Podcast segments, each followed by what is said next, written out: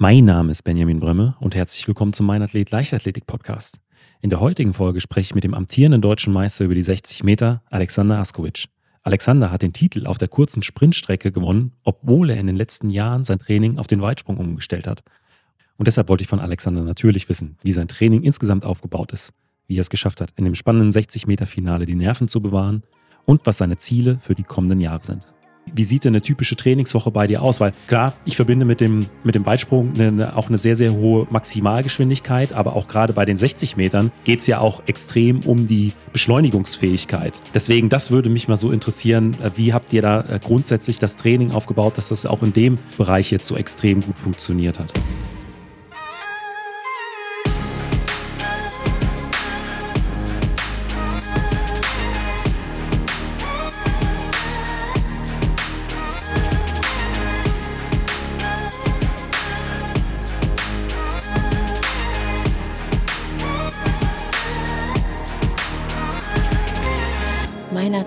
Der Leichtathletik-Podcast aus Frankfurt am Main. Dann ja, herzlich willkommen, Alexander. Hi, Benny. Du bist ja momentan nicht in Deutschland mit deiner Trainingsgruppe, sondern äh, auf einem komplett anderen Kontinent. Wo seid ihr denn momentan im Trainingslager? Wir sind gerade im schönen Südafrika, in Stellenbosch und genießen gerade die Sonne nach den etwas regnerischen Tagen. Und für alle, die sich äh, in Südafrika nicht so ganz auskennen, Stellenbosch so ein bisschen zur Einordnung, ist es ja einer der beiden Haupttrainingslagerorte von deutschen Athletinnen und Athleten in Südafrika, neben Potchefstroom, was ja so ein bisschen im Landesinneren und auch, ich glaube, auf 1300, 1400 Meter Metern Höhe liegt. Ähm, bei Stellenbosch, wie sieht es denn da aus? Wo ist das denn genau? Das ist circa 40 Minuten von Kapstadt entfernt und es ist nicht so hoch, also relativ flach. Wir haben schon noch ein paar Gebirge hier, aber da trainieren wir nicht. Also genügend Sauerstoff bei den Tempoläufen. Genau, ja. Das letzte Mal, als wir uns unterhalten hatten, das war ja nach deinem Sieg über die 60 Meter bei den deutschen Hallenmeisterschaften. Und das war ja so ein bisschen mit gemischten Gefühlen. Äh, äh, klar, du hast dich gefreut über den äh, Titel als deutscher Meister, aber du hast dir bei dem Lauf auch was äh, in den Beuger, glaube ich, reingezogen. Äh, bist da mit einer Verletzung aus dem Lauf rausgekommen. Was war es denn rückblickend genau für eine Verletzung und wie äh, geht es dir denn insgesamt heute? Das war tatsächlich an der Sehne, also an dem äh, Muskelsehnenübergang. Da hat sich der Muskel quasi ein bisschen gelöst äh, und die Sehne war leicht angerissen. An zwei Stellen sogar, also unten äh, über der Kniekehle und oben am Ansatz am Beuger. Aber ja, so genau betrachtet war es jetzt nicht ganz so schlimm wie die, die Verletzung vom letzten Jahr. Ähm, aber doch so, dass ich nicht bei der EM starten konnte und jetzt auch erst wieder richtig anfangen kann. Also ihr seid auch noch so äh, ein Stück weit in der Reha. Genau, ja. Musstest du eine komplette Pause einlegen? Hast du das Training in der Zwischenzeit reduziert? Wie, wie sahen dann insbesondere so die Wochen danach aus? Genau, die ersten zwei Wochen, da habe ich eigentlich gar nicht trainiert, habe versucht nur zu bewegen, ein bisschen zu spazieren, einfach, dass die Durchblutung wieder angeregt wird. Und ähm, in der dritten Woche haben wir dann langsam angefangen mit Gehkoordination und Gehen mit Schlitten. Das habe ich auf, auf Instagram gepostet. Das kam wahrscheinlich ein bisschen komisch rüber, aber ähm, da vertraue ich meinem Krafttrainer Dominik Bilic, der da gesagt hat, dass dadurch auch ähm, die Ansteuerung besser ist und die Durchblutung. Und ähm, die Woche vor Trainingslager jetzt äh, konnte ich sogar leicht joggen und äh, ja, leichte, ganz, ganz langsame Läufe machen. Aber mein Kopf, der ist eigentlich schon wieder bereit, dass ich auch schnellere Läufe machen kann. Gehen mit Schlitten, dann wahrscheinlich nicht nur mit äh, fünf oder zehn Kilo auf dem Schlitten drauf. Ja, tatsächlich nur zehn Kilo. Ja, okay. Ja. Und dann äh, vor dem Hintergrund, dass einfach du ein besseres Gefühl dafür hast, wie du dich äh, mit äh, dem verletzten Muskel, äh, weiß ich nicht, ein bisschen schonender oder kontrollierter rausdrücken kannst? Ja, an sich laufe ich halt 15 Minuten und versuche meine Spannung überall am Körper halten zu können, also auch Latt an, anspannen und äh, Rücken. Ich habe bisschen ähm, Ansteuerungsprobleme am Lenden, im Lendenbereich und an sich auch einfach, dass ich die Muskulatur wieder anspannen kann, dass der Beuger auch arbeiten kann, ohne jetzt äh, ein Risiko äh, zu haben, dass er jetzt reißt. Und äh, du hast gesagt, äh, du konntest dann auch kurz vor dem äh, äh, Trainingslager wieder so ein bisschen äh, in, ins Training, auch in Läufe einsteigen. Wie sieht das denn jetzt momentan aus? Ich bin in Stellenbosch gelandet mit einer Erkältung und konnte erstmal die erste Woche kaum trainieren. Also ich habe, glaube ich, jetzt fünf Einheiten gemacht in der letzten Woche. Deshalb weiß ich nicht, wie es mir körperlich geht. Ich habe tatsächlich geschafft, einmal lockere Knees zu machen. Das war gleich die erste Einheit, wo es noch nicht so ganz so schlimm war. Das hat sich gut angefühlt, aber ja, Also trainingstechnisch war es jetzt relativ schwierig, die erste Woche. Also, also kam äh, so einiges zusammen dann tatsächlich nach den, nach den deutschen Meisterschaften. Ja, sehr, sehr viele Faktoren.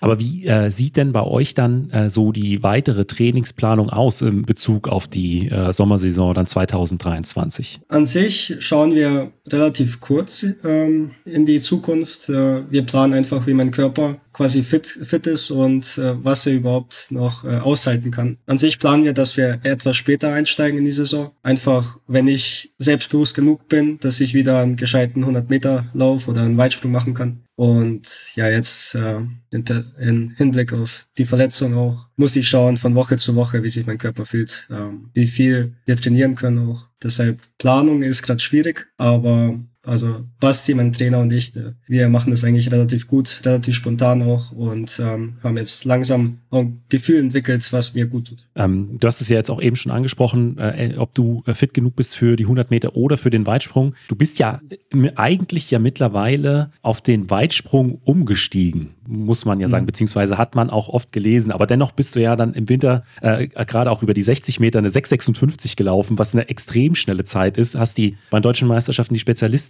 hinter dir gelassen. Deswegen so äh, meine Frage, wie jetzt unter Normalumständen, wie, wie sieht denn eine typische Trainingswoche bei dir aus? Weil klar, ich verbinde mit dem, mit dem Weitsprung eine, auch eine sehr, sehr hohe Maximalgeschwindigkeit, aber auch gerade bei den 60 Metern geht es ja auch extrem um die Beschleunigungsfähigkeit. Deswegen, das würde mich mal so interessieren, äh, wie habt ihr da äh, grundsätzlich das Training aufgebaut, dass das auch in dem Bereich jetzt so extrem gut funktioniert hat? Tatsächlich in dem Winter jetzt ähm, haben wir auch eher auf die 60 Meter gesetzt, wegen meiner Verletzung. Ich hatte ja am Schambein ähm, eine relativ äh, schwere Verletzung, von der ich mich äh, erholen musste. Und ähm, deshalb konnten wir auch nicht wirklich Technikeinheiten im Weitsprung machen und haben eher Sprünge in den Vordergrund gesetzt, die in die Horizontale gehen, aber eher, eher Sprint-spezifisch. Also nicht so sehr auf die Weite, sondern eher kurze Kontakte und schnelle Bewegungen. Und ja, also unsere Trainingswoche, die schaut eigentlich ähm, ja so aus, dass wir halt zweimal Krafttraining haben. Äh, ich glaube Dienstag und Freitag war es immer. Montags äh, machen wir Läufe, äh,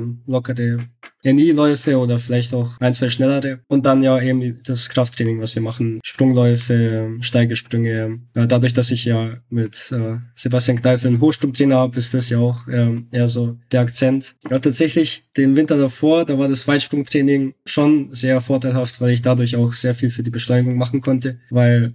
zum Beispiel, wenn wir eine Technikeinheit haben, laufe ich ja quasi achtmal die 30 Meter voll an und springe am Ende. Also habe ich quasi noch zusätzliche Sprinteinheiten zu den Sprinteinheiten, die ich so auch habe. Und ich denke, dass das auch dazu beigetragen hat, dass meine Beschleunigung deutlich besser geworden ist. Ich war jetzt selbst nie Weitspringer, deswegen kenne ich mich da nicht so hundertprozentig aus. Aber ich könnte mir vorstellen, dass es dann doch schon gewisse Unterschiede gibt in der Beschleunigung äh, für einen Weitsprung äh, zu äh, einer Beschleunigung aus einem, aus einem Block für ein 60 oder 100 Meter Rennen. Ähm, deswegen, wie, wie seid ihr das angegangen oder sind die Parallelen dann doch so groß, dass man sagt, das äh, beißt sich nicht, sondern das äh, ist absolut ohne weiteres zu kombinieren? Vom Technikbild her ist es äh, schon unterschiedlich, weil man muss sich deutlich früher aufrichten und hat auch nicht diese, diese schnellen druckvollen Schritte, diese Scissornies quasi, die man äh, im Startblock hat. Aber wir müssen mit druckvollen Schritten anlaufen und haben dann quasi ein erhöhtes, äh, einen erhöhten Körperschwerpunkt und hohe, einen hohen Kniehub, ähm, damit wir auch mit einer hohen Position abspringen können. Und ich denke, das hat auch, das, dadurch konnte ich auch für die fliegenden Phase profitieren, weil ich einfach viel betonter auch laufen musste. Und eben, weil wir auch so einen kurzen Anlauf haben, muss ich eben so schnell es geht auf so hohe Geschwindigkeit kommen und dann noch eine stabile Lauftechnik haben, dass ich mich gut auf, auf den Sprung vorbereiten kann. Ich denke, das sollten auch andere Sprinter mal probieren, dass sie mal ein paar, Mal in den Weitsprung gehen, damit sie auch das Gefühl bekommen, wo ist, wo ist mein Körper, wie muss ich mich jetzt vorbereiten, damit ich abspringen kann. Und ich denke, dass das auch dazu beigetragen hat, dass ich ähm, im Sprint deutlich besser geworden bin. Erinnert mich auch so ein Stück weit an Lukas Jakubczyk, der ja auch äh, mhm. erst Weitspringer war und dann auch zu einem der schnellsten deutschen 100-Meter-Sprinter aller Zeiten wurde. Ist auch so als äh, die ein oder andere Parallele zu dir zu sehen. Genau, Also ich habe mit Lukas auch mal drüber gesprochen. Ist auch, also war früher auch ein Vorbild von, von mir. Ist natürlich, ich glaube, über 87 auch gesprungen. Eine starke Leistung. Ähm, aber da sieht man auch, es gibt ja auch Carl Lewis, der das ja jahrelang gemacht hat. Man sieht, dass diese zwei Disziplinen gut kombinierbar sind und dass die eine auch von der anderen profitieren kann. Und ich denke, dass wir da jetzt über die Jahre auch gut aufbauen können. Dann äh, schauen wir noch mal kurz zurück zu deiner äh, Trainingsgruppe. Du hast ja schon angesprochen, du bist bei Sebastian Kneifel in der Trainingsgruppe. Ähm, wer ist denn noch so mit bei euch im täglichen Trainingsbetrieb mit dabei? Also Tobias Potje ist, äh, glaube ich, der bekannteste aus meiner Trainingsgruppe. Ein sehr guter Kumpel und auch eigentlich ein Vorbild, äh, mit dem ich täglich trainieren darf. Dann Lavinia Jürgens, auch eine super Hochspringerin. Und ähm, jetzt ein Nachwuchsspringer, äh, Tim Kraus, äh, der jetzt neu, neu zu uns in die Gruppe gekommen ist. Ähm, das heißt, ich bin umgeben von großen Leuten, von Hochspringern und auch von Tobi, der ja so viel erreicht hat schon und auch noch viel erreichen wird. Das gibt auf mentaler Ebene natürlich auch deutlich eine Unterstützung. Ist das auch was, was du äh, so ein wenig als Motivation mit äh, in die Trainingseinheiten mitnimmst, dass da auch so viel Erfahrung mit bei dir in der Trainingsgruppe dabei ist? Ja, auf jeden Fall. Und ähm, an sich auch der Spaß, den wir haben. Tobias ist einer, einer der lustigsten Menschen, den, den ich kenne. Ähm, mit dem hat man immer Spaß, mit dem vergeht eine Trainingseinheit auch sehr schnell. Also natürlich können wir uns auch immer sehr gut fokussieren auf unsere Einheit, aber an sich dazwischen ist immer super Stimmung, auch mit Basti. Total locker alles, total, total cool und da macht jedes Training natürlich Spaß auch. So schlimm es auch ist. Was äh, wäre das, äh, was wäre denn so eine Einheit, die äh, ja besonders herausfordernd ist? Ich mag Einheiten nicht, die sich ziehen. Also so Läufe über, keine Ahnung, 10, 12 Läufe, konstantes, äh, konstante Geschwindigkeit und lange Pausen, da, da langweile ich mich eigentlich relativ schnell. Äh, Was wären das bisschen, konkret für Läufe? Ich habe jetzt diesen Winter 10 mal 200 gemacht, lockere Enis äh, mit zwei Minuten Pause. Das ist eigentlich eher für Regeneration, äh, aber auch äh, für die Ausdauer, Sprintausdauer ja, da tue ich mich auch relativ schwer, mich da, da so die, die Motivation aufrechtzuerhalten in der Einheit. Aber mittlerweile geht's. Mittlerweile macht auch das Spaß. In, und ja. was für bei zwei Minuten Pause, äh, in wie viel Sekunden macht ihr dann die, äh, macht ihr dann die Läufe? Ziel ist immer unter 30 Sekunden und ja, je, je länger es äh, geht, also bin ich bei im Durchschnitt 29 Sekunden, sowas, 28,5. Das ist dann aber auch schon für die Kürze der Pause und die Anzahl der Läufe gar nicht so langsam. Also äh, ich kenne die tatsächlich auch noch aus meiner Zeit als, als Kurzsprinter. Die sind auf, auf jeden Fall machbar und es gibt auch definitiv härtere Einheiten, aber es ist dann am, es wird auch schon zum Ende hin äh, auch zu einer Herausforderung, auch manchmal für den Kopf, weil ja. es eben dann so viele Läufe dann tatsächlich sind. Ja, es ist tatsächlich äh, für den Kopf die größte Herausforderung. Und vor allem dann noch in der Werner von Linde Halle, wo die Luft jetzt auch nicht immer so gut ist, äh, tut man sich auch deutlich schwerer. Aber es ist besser, als wenn man dann draußen auch noch Gegenwind hat. Also es ist sehr viele Herausforderungen. Da, äh, wenn ich zurückblicke, also wir haben äh, die eine Zeit lang tatsächlich relativ oft gemacht und äh, irgendwann auch in meiner Anfangszeit mal ohne Trainer äh, mit Trainingskollegen dann nur zusammen und äh, da wollten wir die Distanz wirklich durchziehen, aber wir hatten irgendwann keine Lust mehr auf die Läufe und sind dann auf die glorreiche Idee, auch schon mit ein bisschen Laktat im Kopf wahrscheinlich gekommen, dass wir halt einfach anstatt 200er äh, ein 400er dann einfach machen. Dann ist, haben wir einen Lauf weniger. ich kann es nicht empfehlen und ich glaube auch nicht, dass es den äh, Sinn und Zweck dieser Trainingseinheit erfüllt hat. ja, so denke ich auch manchmal. Ja, also es ist ja im Prinzip zweimal 200. Also. Ja, ja. Aber Eigentlich muss es klappen probiert es nicht aus, es äh, macht keinen Sinn und es wird danach nicht besser. Also ich meine, aus Fehlern lernt man, also gerne ja. probieren, aber. Dann äh, gucken wir aber nochmal zurück auf äh, das spezifische Schnelligkeit, Schnelligkeits- und auch Beschleunigungstraining. Ähm, spielen da bei euch äh, vielleicht auch so technische Hilfsmittel so ein Stück weit eine Rolle? Lichtschranken, äh, Videoaufzeichnungen, so dass ihr Messwerte habt, äh, auf die ihr dann vielleicht hier und da auch mal so zurückgreift? Wir haben jetzt diesen Winter wieder angefangen mit einem 1080 zu arbeiten. Das ist ja quasi diese äh, Zugunterstützung, Widerstand, äh, Maschine. Äh, damit haben wir jetzt ab und zu mal Läufe gemacht. Ähm, wir greifen auf den guten alten Schlitten zurück. Das ist äh, eine meiner Lieblingsrequisiten, die ich nutze im Training. Ähm, aber auch Lichtstanken. Wobei ähm, auf die Werte sollte man eigentlich immer nicht so, ein, nicht so einen großen Wert legen. Es kommt ja auch immer auf die, auf die Situation an, wie der Körper sich fühlt. Ähm, und da sagt auch der Basti ab und zu mal, ist jetzt eigentlich egal, was da steht. Äh, du bist jetzt gelaufen, wir wissen, wo, wo du stehst und weiter geht's. Aber ja, also im Prinzip Prinzip äh, der 1080, die Lichtstangen und der Schlitten, ist das Einzige. Wir haben jetzt auch mal eine Tapping-Maschine ausprobiert, nur um zu sehen, ob wir neural äh, auch dabei sind und fit sind fürs Training. Aber ja, also wir sind da relativ primitiv, was wir, was wir alles nutzen.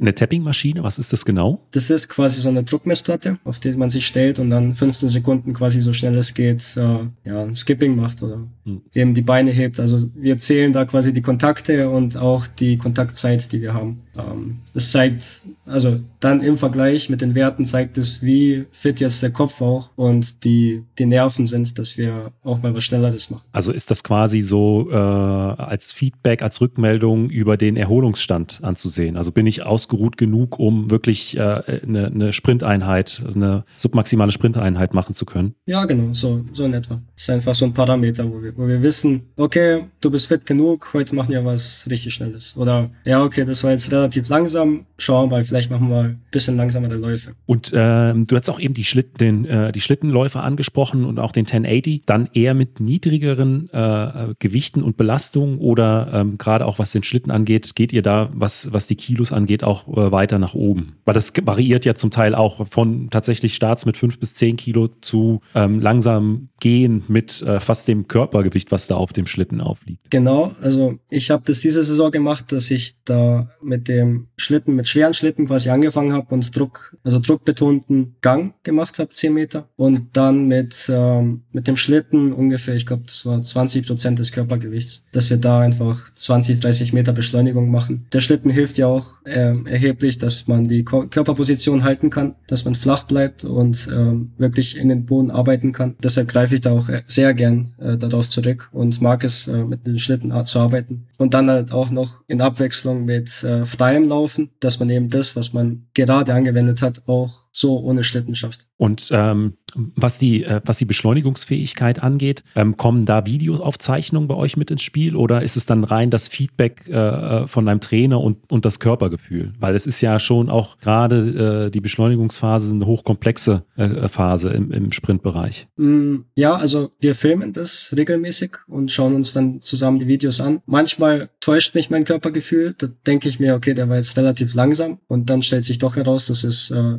schon technisch guter Lauf war oder auch schnell war. Aber das, also da mit Videos arbeiten wir auf jeden Fall sehr gerne. Weil mit dem, bloß mit dem Auge zu sehen, kann man eigentlich nur einschätzen, ja, das war jetzt ein schöner Lauf und wenn es ein grober Fehler ist, ähm, die eigentlich nicht mehr so passieren, ähm, kann man da auch die Details nicht mehr sehen. Eben haben wir auch schon mal kurz drüber gesprochen, äh, das Tapping nutzt ihr als Tool, um zu erkennen, dass du, ob du regeneriert genug bist für eine Sprinteinheit. Ähm, aber was machst du denn äh, grundsätzlich so für deine Regeneration, um einfach wieder fit zu werden für die nächste Einheit? Ja, das hängt immer von der Einheit ab. Wir arbeiten gerne mit der, ähm, mit dem Eisbad. Das ist bei uns in München relativ primitiv noch. Ähm, einfach Eis, ein, ein, kleines Becken einfüllen und da für sechs Minuten drin hocken, drin sitzen. Ähm, dann haben wir noch einen Lymphomaten, ähm, der in einem, auch in einem, ab, einem anderen Raum liegt. Da setze ich mich auch ab und zu mal rein und äh, Physiotherapie. Ähm, die, ja, also das ist eigentlich so das, was ich an Regeneration mache. Ähm, ich habe jetzt auch ein Akupunkturkissen und ähm, eine Matte geholt, die ist, die hilft mir eigentlich auch ganz gut. Aber an sich haben wir eigentlich schon in der Saison geschafft, dass die Trainingseinheiten nicht so ähm, krass waren, dass ich da eine, eine große Regeneration davon brauche. Also wir haben das eigentlich immer gut äh, abschätzen können, wie viel ich, wie viel mein Körper jetzt eigentlich ähm, aushalten kann, damit ich bei der nächsten Einheit wieder fit bin. Ähm, und das war auch in Retroperspektive mit äh, meiner Verletzung, dass, äh, dass wir da einfach auch nie wissen konnten, wie viel jetzt mein Körper aushalten kann. Ähm, Genau. Und dann geht ihr immer individuell in die nächste Trainingseinheit rein und äh, macht entweder äh, vielleicht nochmal so einen Test oder besprecht euch dann auch äh, über das, den Trainingsinhalt. Ja, genau. Also es, schau, es ist bei uns äh, schon geplant von Woche zu Woche, aber man muss immer täglich schauen, wie der Körper sich fühlt und ähm, da ist es auch ein großer Vorteil, dass ich bei Basti trainiere, weil mit ihm kann man auch über alles reden und er hat Verständnis, auch wenn der Körper sich nicht gut fühlt, können wir ja, also wollen wir nicht auf Biegen und Brechen jetzt die Trainingseinheit durchziehen, sondern machen dann zwei Läufe weniger, auch wenn sich das anfühlt, als hätte man nichts trainiert, sieht man, dass am Ende doch sehr viel dabei rauskommen kann. Ähm, und dafür danke ich auch ihm, dass, dass er immer so viel Verständnis hat, so viel Lockerheit und so viel Erfahrung als Trainer auch, dass, ähm, dass er mir da auch Selbstbewusstsein gibt, wenn ich mal die, die Läufe, die ich geplant habe, nicht durchziehen kann. Äh, du hast es schon angesprochen, das Stichwort äh, Selbstbewusstsein, das hätte ich jetzt auch noch aufgegriffen. Macht ihr auch was äh, in, in Richtung äh, ähm, mentales Training? Weil ich sag mal, wenn man jetzt auch noch mal auf, gerade auf das Finale der deutschen Hallenmeisterschaften über die 60 Meter schaut, das war ja jetzt kein Lauf, der ja ohne größere Probleme äh, vonstatten gegangen ist, sondern es war ja, gab ja drei oder vier Versuche, bis es dann tatsächlich losging. Und das kenne ich auch noch aus meiner Zeit. Ich sag mal, nach dem ersten Zurückschießen, ähm, das geht noch irgendwie, da kann man sich wieder konzentrieren und äh, kann in der Zwischenzeit das Stressniveau so ein bisschen runterfahren. Aber äh, wenn es dann äh, ein zweites oder drittes Mal dann nicht wirklich losgeht, dann wird es so langsam schwer, sich zu fokussieren. Du hast es dann aber ja offensichtlich geschafft, trotz mehrerer Startversuche, trotz der sehr, sehr starken Konkurrenz. Ich meine, das Feld war ja auch sehr, sehr eng, was die, was die Zeiten anging. Ähm, deswegen macht ihr in diesem Bereich auch äh, irgendwas, damit du da so gut aufgestellt bist, wie, wie das gerade insbesondere bei den deutschen Meisterschaften der Fall war? Ich will jetzt sagen, nicht direkt, aber wir diskutieren sehr viel im Training, nicht äh, sportspezifisch, aber auch über viele Themen. Ähm, das ist äh, teilweise auch sehr herausfordernd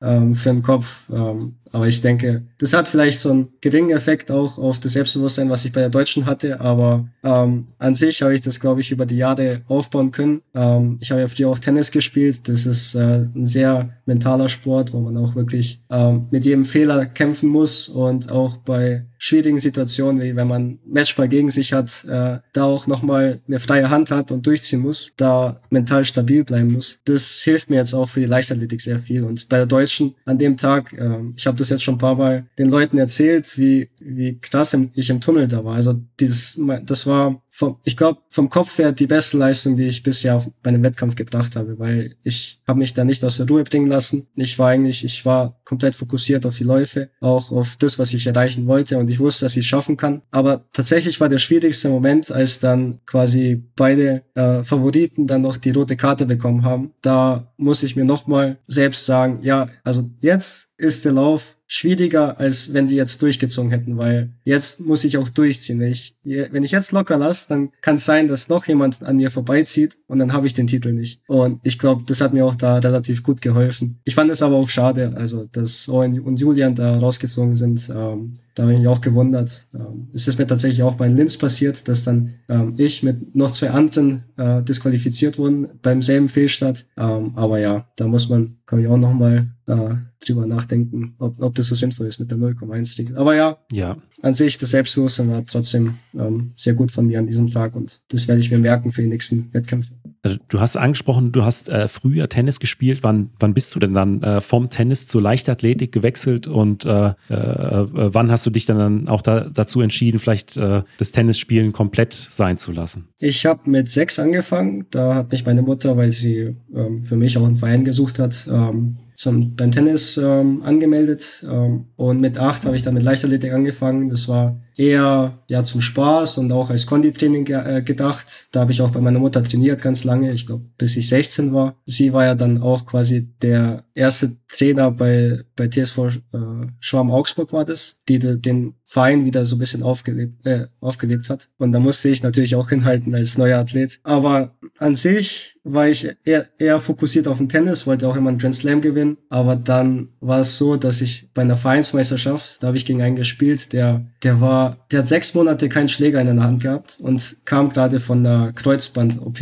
Und ich habe nach einem, es war schon ein knappes Match, aber habe verloren. Und beim beim Sauermachen vom Platz dachte ich mir, nee, das, das passt nicht. Ich mache jetzt Leichtathletik, weil da das ist entspannter und ich bin da relativ erfolgreich gerade und ja, lass mal das mal sein mit dem Tennis. Also war das tatsächlich so ein Schlüsselmoment, nachdem du gesagt hast, okay, ich konzentriere mich jetzt auf die, auf die Leichtathletik? Ja, genau. Also manchmal muss man schon auf die Schnauze fallen, um zu realisieren, ja, da vielleicht gibt es schon eine andere Option, die besser ist. Wie alt warst du da genau? Das war, ich war 16, glaube ich. Also fast vor zehn Jahren. Und zu der Zeit dann auch schon eher auf den Sprint fokussiert oder noch breit aufgestellt in der Leichtathletik? Ja, in der Leichtathletik habe ich alles mal durchprobiert. Meine Mutter wollte ja eigentlich, glaube ich, dass ich äh, Hirnlauf mache. Das habe ich auch früher gemacht, weil sie ja Hirnläuferin war. Dann war ich auch ähm, paar Jahre beim Stabhochsprung bei Matthias Schimmelpfennig. Ähm, wollte da eigentlich auch durchstarten. Ähm, und ich war dann auch in der Jugend immer bei Deutschen in den drei Disziplinen äh, am Start. Also äh, Weitsprung war ich, äh, Stabhochsprung und Sprint. Und das hat sich dann irgendwie rausselektiert, weil im Sprint ging es dann deutlich besser. als bei den anderen Disziplinen. Und auch ähm, mein damaliger Trainer Stefan Bastian, der war eher ein Sprinttrainer und hat mich dann eher dazu gedrängt, dass ich mehr Sprint mache als, als die anderen Disziplinen. Und äh, wenn wir nochmal äh, dann jetzt auf die äh, vergangenen Jahre schauen äh, und auch auf die aktuelle Saison, was machst du denn äh, neben dem Sport? Also bist du Vollprofi, dass du dich mittlerweile komplett auf die Leichtathletik konzentrieren kannst? Ähm, oder bist du nebenbei äh, noch Student oder arbeitest du schon? Weil das finde ich auch immer recht spannend zu hören, wie man äh, dann verschiedene Dinge vielleicht auch unter einen Hut bekommt. Ich würde mich als Amateursportler bezeichnen tatsächlich. Ähm, ich bin Vollzeitstudent. Ich habe jetzt meinen Bachelor auch gemacht. Also habe ihn abgeschlossen nach der Deutschen. Das war eine erfolgreiche, eine erfolgreiche Woche. Ähm, bin jetzt im Masterstudium und ähm, damit ich überhaupt in München leben kann, die teure Stadt, muss ich, arbeite ich quasi noch bei mir im Verein ähm, an einem Schulprojekt. Ähm, da gehen wir mit unseren besten Leichtathleten an die Schulen und trainieren dort. Und dann bin ich nebenbei auch noch den Tennis treu geblieben und mache Konditraining für zwei ähm, sehr talentierte Nachwuchsspielerinnen. Also ist der ähm, Zeitplan äh, jeden Tag relativ gut gefüllt, könnte ich mir vorstellen. Weil ein, Vollzeitstudium plus zwei Jobs plus äh, noch äh, ein äh, Training als, als Spitzenleichtathlet, viel Zeit bleibt da in der Woche wahrscheinlich nicht. Müsste man meinen, aber ja, also Freizeit habe ich schon noch, aber ja, also ich bin, ja, ich habe schon ein bisschen was zu tun. Ähm, aber nichtsdestotrotz, das äh, sind ja dann schon auch äh, einige Belastungen, die du da äh, auf dich nimmst, auch für, für die Leichtathletik. Da, deswegen, da kommt mir immer eine Frage so in den Kopf, was, was treibt dich denn so im Kern an, wirklich so viel für den Sport zu geben? Naja, an sich das, was der Sport zurückgibt. Also ich habe so viele tolle Menschen kennengelernt. Ich bin auch eigentlich eine Person, die auf die Menschen zugeht und äh, gerne neue Leute kennenlernt. Äh, ich durfte meine Vorbilder kennenlernen. Ich durfte so viel reisen auch. Ich meine, wann kommt man denn nach Kapstadt, nach äh, Südafrika, wenn, wenn man nicht gerade Urlaub macht oder sowas? Äh, und dann natürlich auch ähm, der Ehrgeiz. Äh, ich will sehen, wa was mein Körper auch bringen kann, wo, äh, wozu ich in der Lage bin. Und ja, an sich auch ähm, meine Begeisterung will ich auch gerne weitergeben an, an die Jugend, ähm, an die Leute, die vielleicht auch in der Halle trainieren, mal einen schlechten Tag haben, ähm, bin ich immer für einen Lacher zu haben. Und ja, also eigentlich diese, ja, diese Atmosphäre, diese, diese Leidenschaft. Also Leichtathletik ist einfach der geilste Sport. Ja, ja, das äh, kann ich so unterschreiben. Ja. Ähm, was, was sind denn dann deine Ziele so für die kommenden Jahre und vielleicht auch für, äh, für die Saison 2023? Für die Saison 2023, ähm, ja, Budapest wäre super. Das ist äh, eins der Ziele. Dann gibt es auch noch die Universiade, die ähm, auch realistisch ist für einen Einzelstaat. Ähm, aber an sich das große Ziel äh, ist Olympia. Da nehme ich mir jetzt auch die nächsten zwei Olympiaden vor, dass ich da an den Start gehen kann. Dann, ja, also das wäre eigentlich etwas, wo ich mir denke, nach der Karriere, okay, jetzt habe ich wirklich alles erreicht, was ich, was ich erreichen wollte. Ja. Im Weitsprung, äh, im Sprint oder in beiden Disziplinen? Ja, also wenn es geht, dann in beiden Disziplinen natürlich. Dann äh, schauen wir jetzt auf die fünf Fragen, die ich jedem meiner Gäste stelle. Und da ist die erste immer, äh, was denn bisher dein äh, größter Wettkampf war, also der, an dem die, die schönsten Emotionen hängen. Definitiv Belgrad. Das war ja letztes Jahr die Weltmeister Weltmeisterschaft, mein erster großer internationaler Auftritt. Da stand ich im Halbfinale und wurde zweimal quasi aufgerufen, dass ich gebürtiger Bel Belgrader bin. Und als dann das Publikum angefangen hat, das äh, ist wirklich unvergesslich. Also ähm, wenn, ich weiß ja nicht, als Fußballer kennt man das, ist wahrscheinlich Alltag, aber als Leichtathlet hat man nicht so viel Momente, wo, wo das Publikum auch einen so anfeuert und ähm, das war wirklich, also mit Abstand der beste Wettkampf bisher. Und dann dahinter auch noch das E-Stuff in Berlin, was auch ein geiler Wettkampf ist, wo ich auch diese Atmosphäre erleben durfte in, in einem kleineren Rahmen. Aber ja, genau, die zwei Wettkämpfe, die waren auf jeden Fall die besten bisher.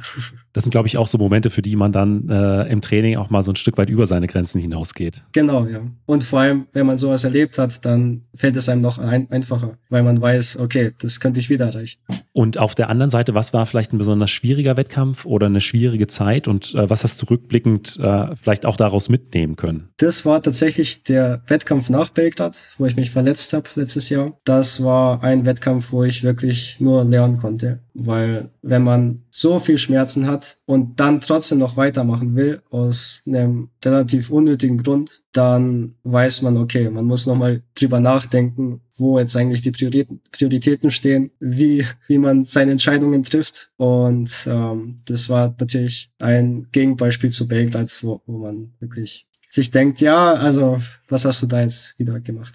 Dann äh, schauen wir jetzt noch mal kurz zurück ins Training und äh, da ist immer eine Frage, was so eine Trainingseinheit ist, äh, auf die du dich ganz besonders freust, wenn die im Trainingsplan steht. Also so eine Lieblingstrainingseinheit. Also ich liebe alle Dinge, wo ich mich messen kann. Also sei es äh, Standweitsprung oder Kugelschocken oder ja fliegende 30er jetzt nicht so, aber Start, das ist äh, sind so Sachen, die ich wirklich sehr gerne mag. Auch äh, Sprungtraining an sich einfach Einheiten, wo ich mich wohlfühle und wo ich zeigen kann, okay, da da bin ich stark. Schau mal, Tobi, ich spring weiter als du. ähm, genau. Das äh, ist dann auch sowas, was zu, zu kleinen, kleineren Wettkämpfen innerhalb der Trainingsgruppe in Trainingseinheiten führt, gerade wenn es dann so äh, zum, zum Standweitsprung kommt? Immer. Also da messe ich mich echt gern, egal wer daherkommt, der, dem will ich das zeigen. Dein bisheriger äh, Bestwert im Standweitsprung? Ähm, ich glaube, das war jetzt 3,29 oder war es oh. über 3,30? Also ja, da, da habe ich mich jetzt nochmal gesteigert diesen Winter, aber ich sag dir das beim nächsten Mal, das, da, da kommt noch was. Ja. Das, äh, das ist schon enorm und äh, ich freue mich auf eine Instagram-Story oder ein Instagram-Reel, dass, äh, falls ihr das im Winter oder jetzt im Frühling nochmal angeht. Ja, das mache ich. Da verlinke ich auch Olli Koletzko, das hast du ja mit ihm letztes Mal gemacht. Gell? Man kann solche Wettkämpfe ja auch über die eigene Trainingsgruppe hinaus vielleicht so ein bisschen ausweiten. Du hast den Olli halt gerade angesprochen. Ja. Da. Das machen wir. Ähm, und auf der anderen Seite, äh, was ist denn vielleicht so ein Trainingsinhalt, von dem du weißt, okay, ist wichtig, vielleicht für die Verletzungsprophylaxe, für die Grundlagenausdauer oder irgendwas ähnliches, aber wenn ich könnte, würde ich sofort aus, der, aus dem Trainingsplan streichen. Ja, wie, wie schon gesagt, diese langen Läufe, die, die sich wirklich über eine halbe, dreiviertel Stunde strecken, wo man wirklich denkt, boah, jetzt kommen jetzt noch fünf Stück, wie, wieso? Wieso mache ich das jetzt eigentlich? äh, die würde ich, die würde ich da habe ich kein Mitleid, würde ich sofort rausstreichen. Aber muss sein, muss man auch, muss man auch durch. Und man sollte solche Läufe nicht äh, zusammenpacken, also nicht aus zwei Läufen einen machen. Ja, nee, also, aber es ist teilweise, es macht es interessanter tatsächlich, weil du weißt, okay, ich bin jetzt noch, noch kaputter danach, aber ich denke, es macht mehr Spaß, als dann noch zwei Läufe zu machen. Im Zweifel stimmt das. Ja. Dann kommen wir jetzt zur letzten Frage und die ist immer, was würdest du jüngeren Athletinnen, Athleten oder vielleicht auch deinem jüngeren Ich mit auf den Weg geben wollen? An sich jüngeren Athleten, was ich halt oft mitbekomme, ist, dass ähm, Leute auf der Strecke bleiben und aufhören wollen. Ähm, vor allem, wenn es äh, zum Abitur kommt oder zum Studium, wo sich Leute denken, okay, jetzt habe ich weniger Zeit, äh, ich kann nicht mehr trainieren und dann auch den Spaß äh, an den Sport verlieren. Da kann ich nur sagen, dass sie äh, dranbleiben sollen, dass sie einfach mit den Umständen, die sie jetzt haben, weitermachen sollen, weil es rentiert sich, es lohnt sich. Wenn man äh, immer nur denkt, okay, jetzt, wenn ich nicht trainiere und diesen Sommer schlecht bin, dann, dann ist das doof. Man, man muss einfach an sich glauben und einfach durchziehen für mehrere Jahre. Und ähm, man kann auch mit 30 natürlich noch sehr erfolgreich sein, aber ähm, nicht durch irgendwelche Umstände gleich alles hinschmeißen. Und das da, dadurch verlieren wir auch sehr viele Talente, denke ich. Standst du auch mal vor so einer Situation? Mm, ja, also es kam oft durch das Studium auch dazu, dass ich ähm, sehr viel mehr Zeit investieren musste, ähm, auch ins Lernen. Aber ja, wenn, wenn man trotzdem noch zwei Stunden Zeit findet, wo man sich äh, auf, auf die Bahn stellen kann und äh, auch den Kopf mal aus, äh, abschalten kann. Das, also das eine fördert ja das andere. Wenn ich äh, in der Leichtathletik bin, dann konzentriere ich mich nur auf die Leichtathletik, dann habe ich mal keinen Gedanken an die Uni und wenn ich an der, in der Uni bin, kann ich mal meine Gehirnzellen fordern und da auch mal von, von der Leichtathletik ab, abschalten. Ich denke, das ist äh, ein guter Weg, ähm, auch mal ja mental äh, fresher zu sein, fitter. Ähm, das vergessen, glaube ich, viele. Alex, vielen Dank für deine Zeit. Ja, danke. Also. Falls dir die Folge gefallen hat, gib mir doch einfach eine Bewertung bei Spotify oder Apple Podcast. Außerdem freue ich mich sehr über dein Feedback per E-Mail oder auch auf Instagram. Vielen Dank und bis zum nächsten Mal.